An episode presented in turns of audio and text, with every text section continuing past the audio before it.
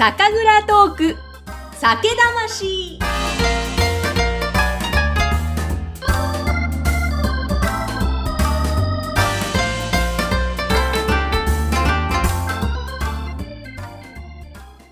メリークリスマス皆さん、クリスマスイブですよ。いかがお過ごしですか？私は家族と過ごしますけれども、乾杯はシャンパンにしようかな。日本酒にしようかな。シャンパンから行って、後半日本酒飲もうかなとか、ちょっといろいろ考えてますが、皆さん、乾杯酒、飲み物、どうされますか？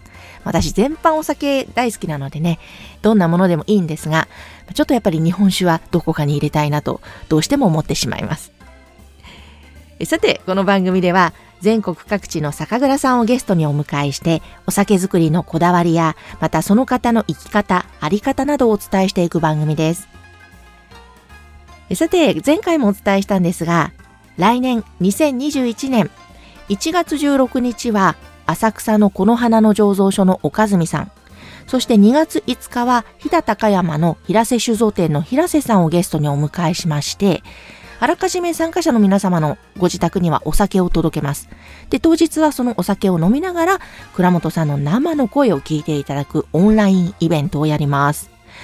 ぜひ年明け、美味しい日本酒飲んで、体もね、ポカポカ温めて、2021年いい年にしよう。そんな思いを込めて企画しました。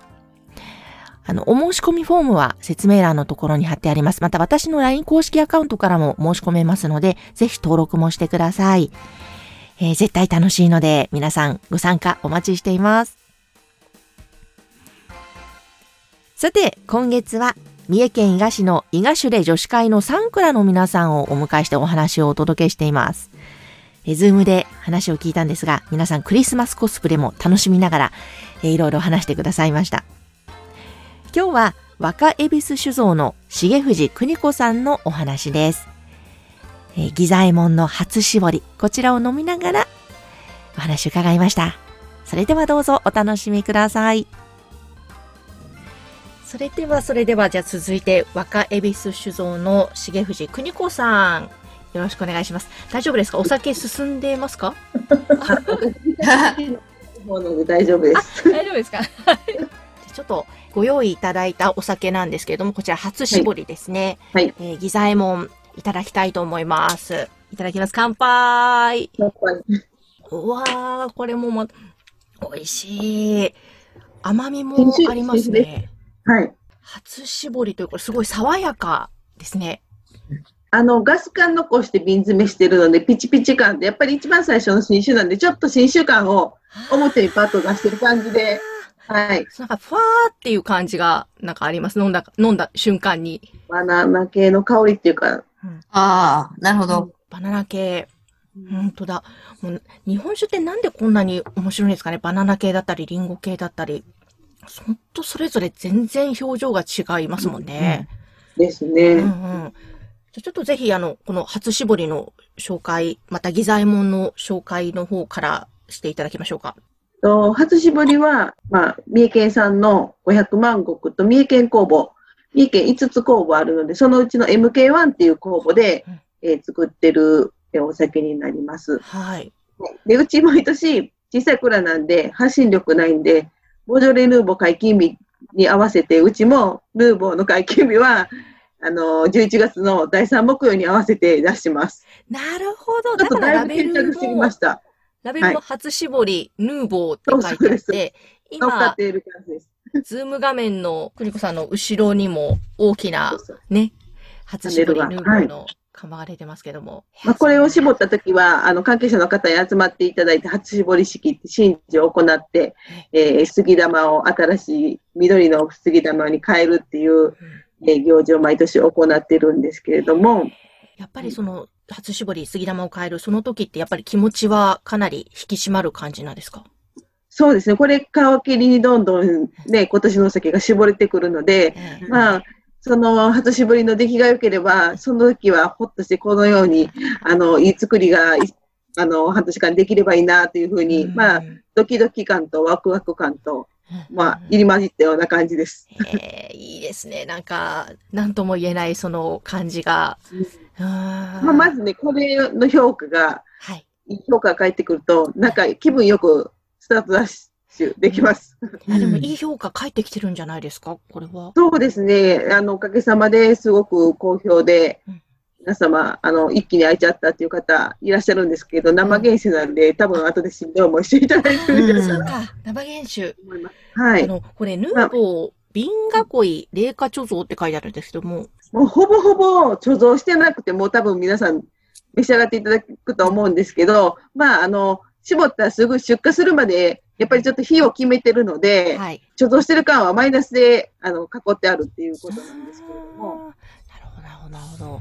いやー、美味しい。なんか、飲んでると、こっち、飲んでる側もワクワクしますね。初絞り。これか。らまた。私なんかこの、私個人的にはこのグラスについだすぐ飲むより、はい。ちょっと落ち着いうんた空気と触れた後の方が好きやなと、そうだねはい、うん思いました。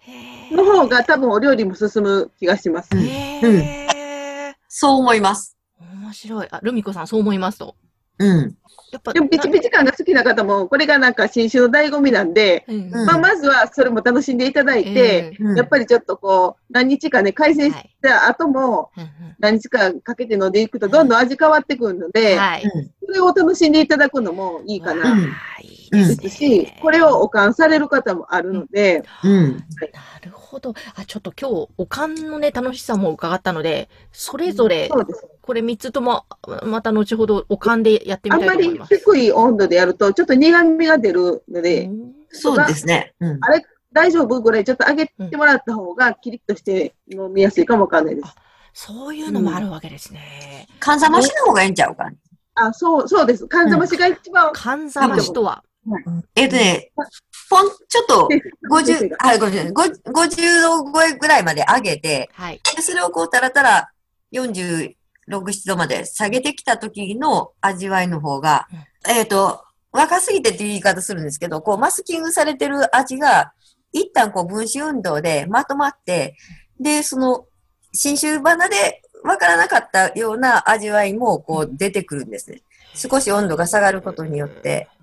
で、そうすると、こう、一旦、うん、こう、ぐちゃぐちゃっと、あの、温度上げられて、こう、分子がこう、動いて、で、ちょっとまとまって、で、少し温度が下がってきたところで、ふわーっと甘みとか酸味とかっていうのがまとまって出てくると、こう、味わいが広がる。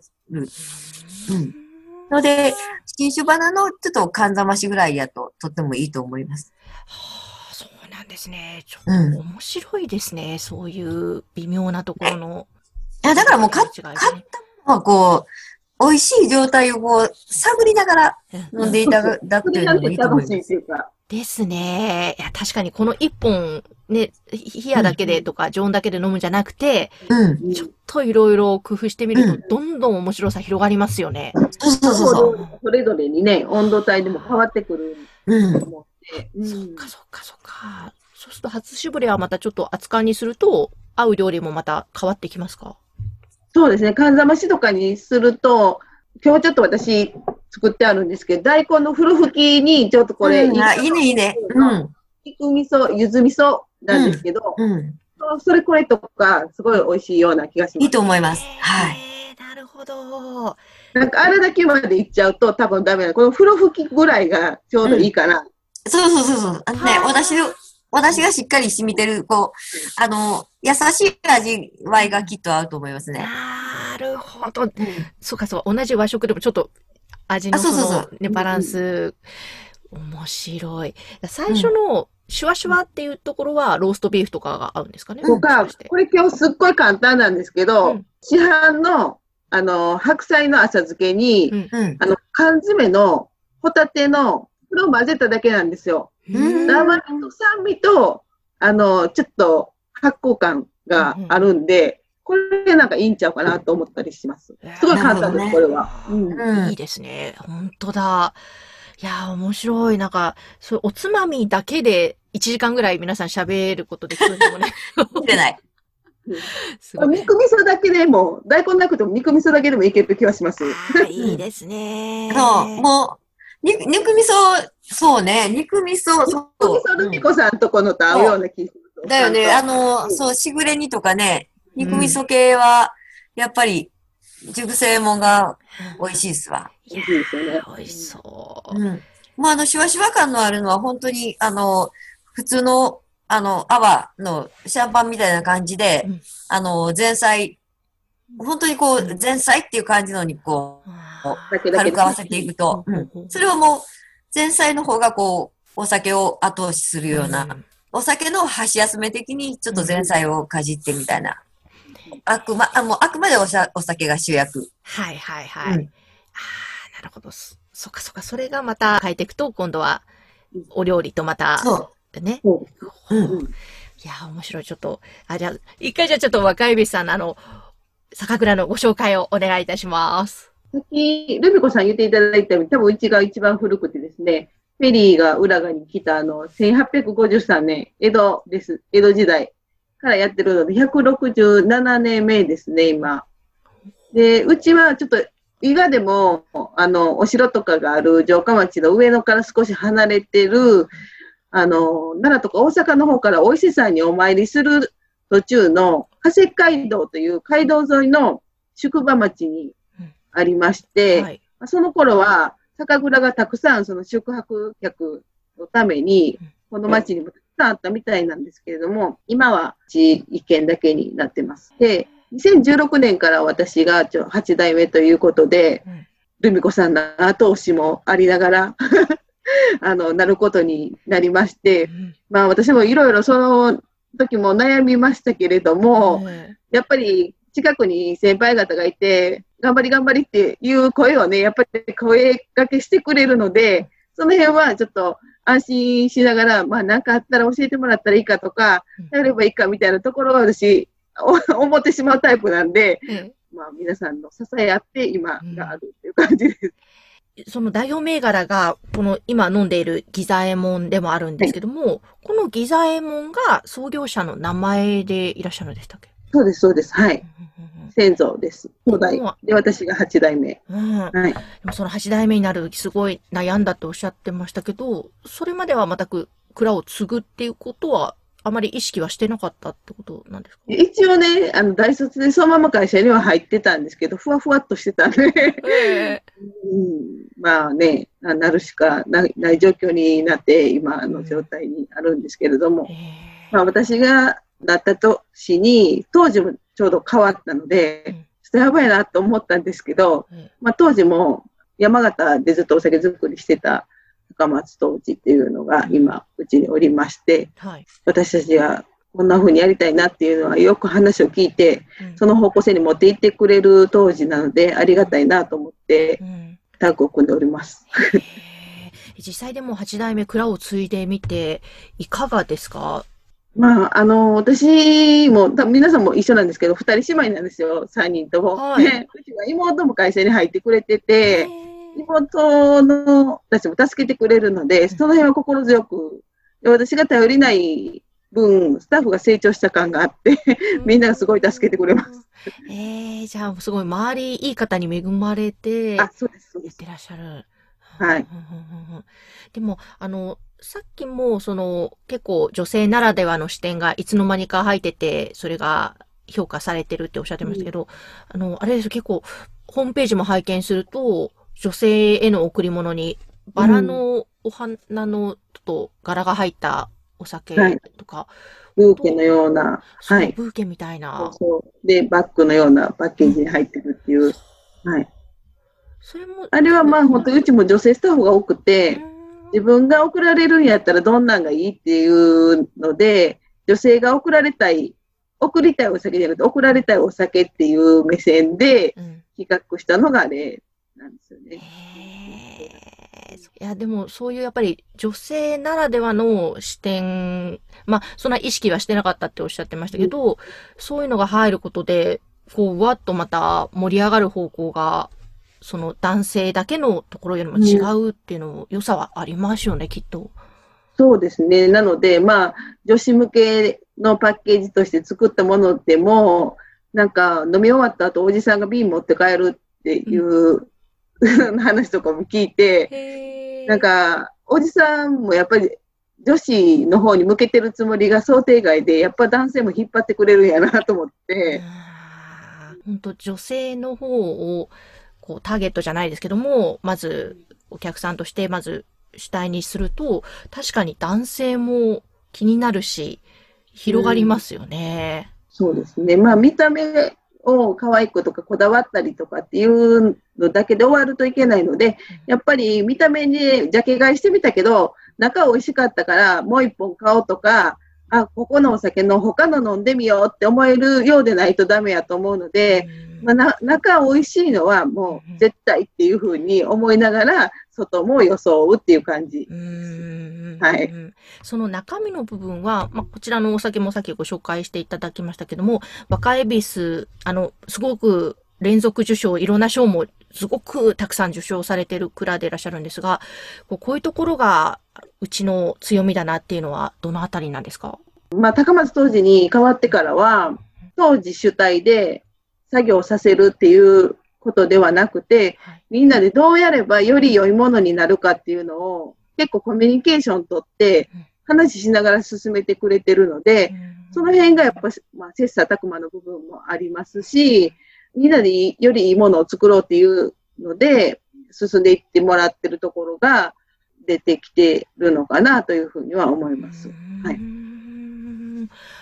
あの、若恵比寿さんの、私一番最初に見たとき、お名前がすごいなんか華やかというか縁起がいいなというか思ったんですけど、また恵比寿の字が私は初めて見たんですけれども、あの、恵比寿様の恵比寿じゃなくて、この恵比寿なんていうか表現したらいいのかこれは感じが。西の方では、あの、恵比寿様の恵比寿、この一文字なんです。あ、そうなんですね。はい。あの、恵比寿神社の総本家っていうか、兵庫県にある西宮さんの、うんえ西宮恵比寿さんの恵比寿はこの字なんですよ。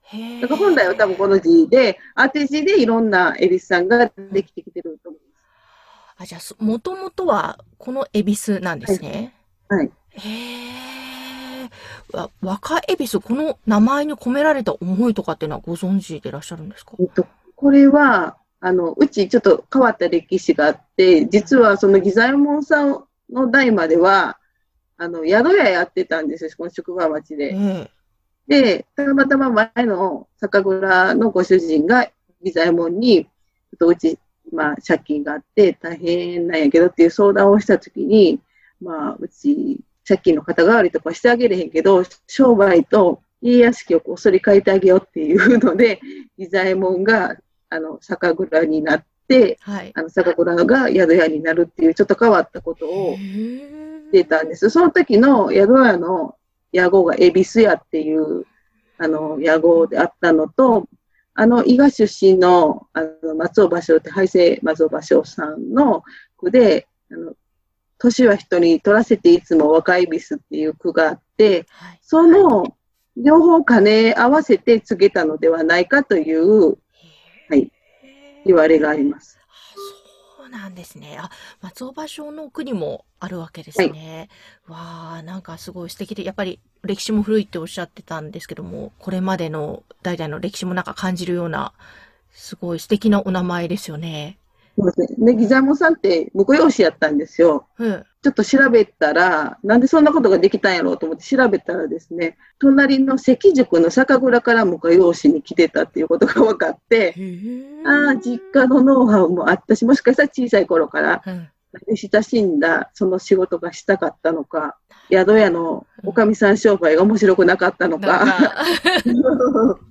真意はわからないけれども、でもそういう流れもあったんですね。はい。えー面白いですね。大元を辿っていくと。うんえーでも、その、邦子さんとしては、これから若いビス8代目としてこんな風に盛り上げていきたいっていうのは、どんなイメージがあるんですか？まあ、会社を大きくしたいとかっていう夢は、まあ、ないんですけれども、まあ、うちも息子2人いて、まだ中学生とか高校生なので、はい。親の背中見てやりたいなと思ってもらえるようにしして、蔵元としてやっていってくれようと思う頃までは頑張ろうかなというぐらいです。今なんか蔵のことは子供さんとお子さんと話したりしてるんですか？あ、二人とも絶対継がへんって言ってます。えー、でも今はそう言っててもわかんないですよね、また。ちゃんといかんなっていうね。だから、千尋さんとことか、ぬんこさんとことか、羨ましい感じ。じゃあ東京農大に行ったらって進めるといいのかもしれないですね、千尋さんのところのように。えー、でもちょっと息子さんたち、お酒作りしたいって言ってくれる日が来るといいですね。そうですね。で、あ、そう、先ほどちょっと、ルミ子さんのところの蔵のお写真は出したんですけども、えー、太田酒造さんと若江ベス酒造さんのお写真も、こちらが、まず、今、ズームの画面で画面共有をしているんですけれども、太田酒造さんですね。蔵の写真を出させていただいて、これは、えっ、と、一般の方が買えるお店になってるんですかね？あの、今、私、この前でいるんですね。まあ、あの、こう、なんていうんですか、事務所前っていう感じですよ、こちらが。で、よくこちらに、あの、皆さん、買いますか？って来てくださるのが、ここの場所なんです。で。でも実は、あの、道路バイパスがあるところの向こうに、あの、ショップというかお店がございまして、そちらの方がお買い物はしやすいです。でも私は今、ここにいますので、普段もここにおりますので、声をかけていただくなら、こちらです。うんうんうんじゃあ、千尋さんに会いたい方はこちらへ。あ、そう。はい。でこちらですね、今お写真出してますが、半蔵。はい。秋の新商品ですね。はい。えー手裏剣の赤バージョンとゴールドバージョン、息子さんが作られたということですね。はいはい。そして続いてこちらが若江ベウス酒造さんですね。こちらもまたお酒も買えるような感じになってるんここはですか蔵元ショップです。ああ、そうなんですね。蔵元ショップで、あ杉生も見えていますが、はいここでお酒も買える。でこちらがギザエモンの、これは純米吟醸のお酒がずらっと並んでいるところが映ってい一ます。番のレギュラーの。はい。ということで、じゃあ、ちょっとここまで、あの、また、ね、サンクラーの皆さんにそれぞれお話聞いたんで、たっぷり伺ってしまいましたが、もういろいろとありがとうございました。えさて、三重県伊賀市若恵比寿酒造の8代目、重藤邦子さんのお話でした。いかがでしたか？この若恵比寿のギザイモン初絞り。最初、プチプチっとした感じ、えーシュワシュワというこの初絞りならではのフレッシュな感じがあったんですが、何日か経った方の空気にね、触れた後の方が美味しいですよっておっしゃってたので、えーちょっとまた何日かして飲んでみたら、確かに、ちょっとあの、プチプチ、ちょっとピチピチ感はまだ残ってたんですけども、こう、ぐっとなんかまろやかな味に変わってました。さらに、おかんにもしてみました。缶ざましはちょっとまだやってないんですが、ぬる缶ぐらいにしたんですが、これがまた美味しいんですよね。サラサラっと体の中に入っていく。で、ポカポカ温まる。あの、合わせる料理も確かに煮物系でもがっつりした味の煮物ではなくて、あの、風呂吹き大根にちょっと味噌とか、あそういった感じの和食に合うお酒でした。やっぱりこの女性の皆さん、お料理もお得意なので、重藤さんなんかあの、お弁当の画像をよく Facebook にもアップされてるんですが、すごく美味しそうなんですよ。そう。なので、女性の皆さん、あの、ね、お料理作るのも得意なんで、そのあたりの話もすごくちょっといろいろ詳しく伺えて今回楽しかったんですが、あの、次回はですね、その、伊賀市ってどんなところだろうっていう、そこも伺いましたので、最後の回、えーそういった地元のお話聞いております。えーなので次回もぜひ聞いてください。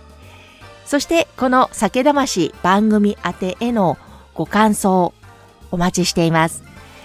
ぜひ、私の LINE 公式アカウント登録してください。説明欄のところに掲載しています。えそちらの方でイベントの申し込みもできます。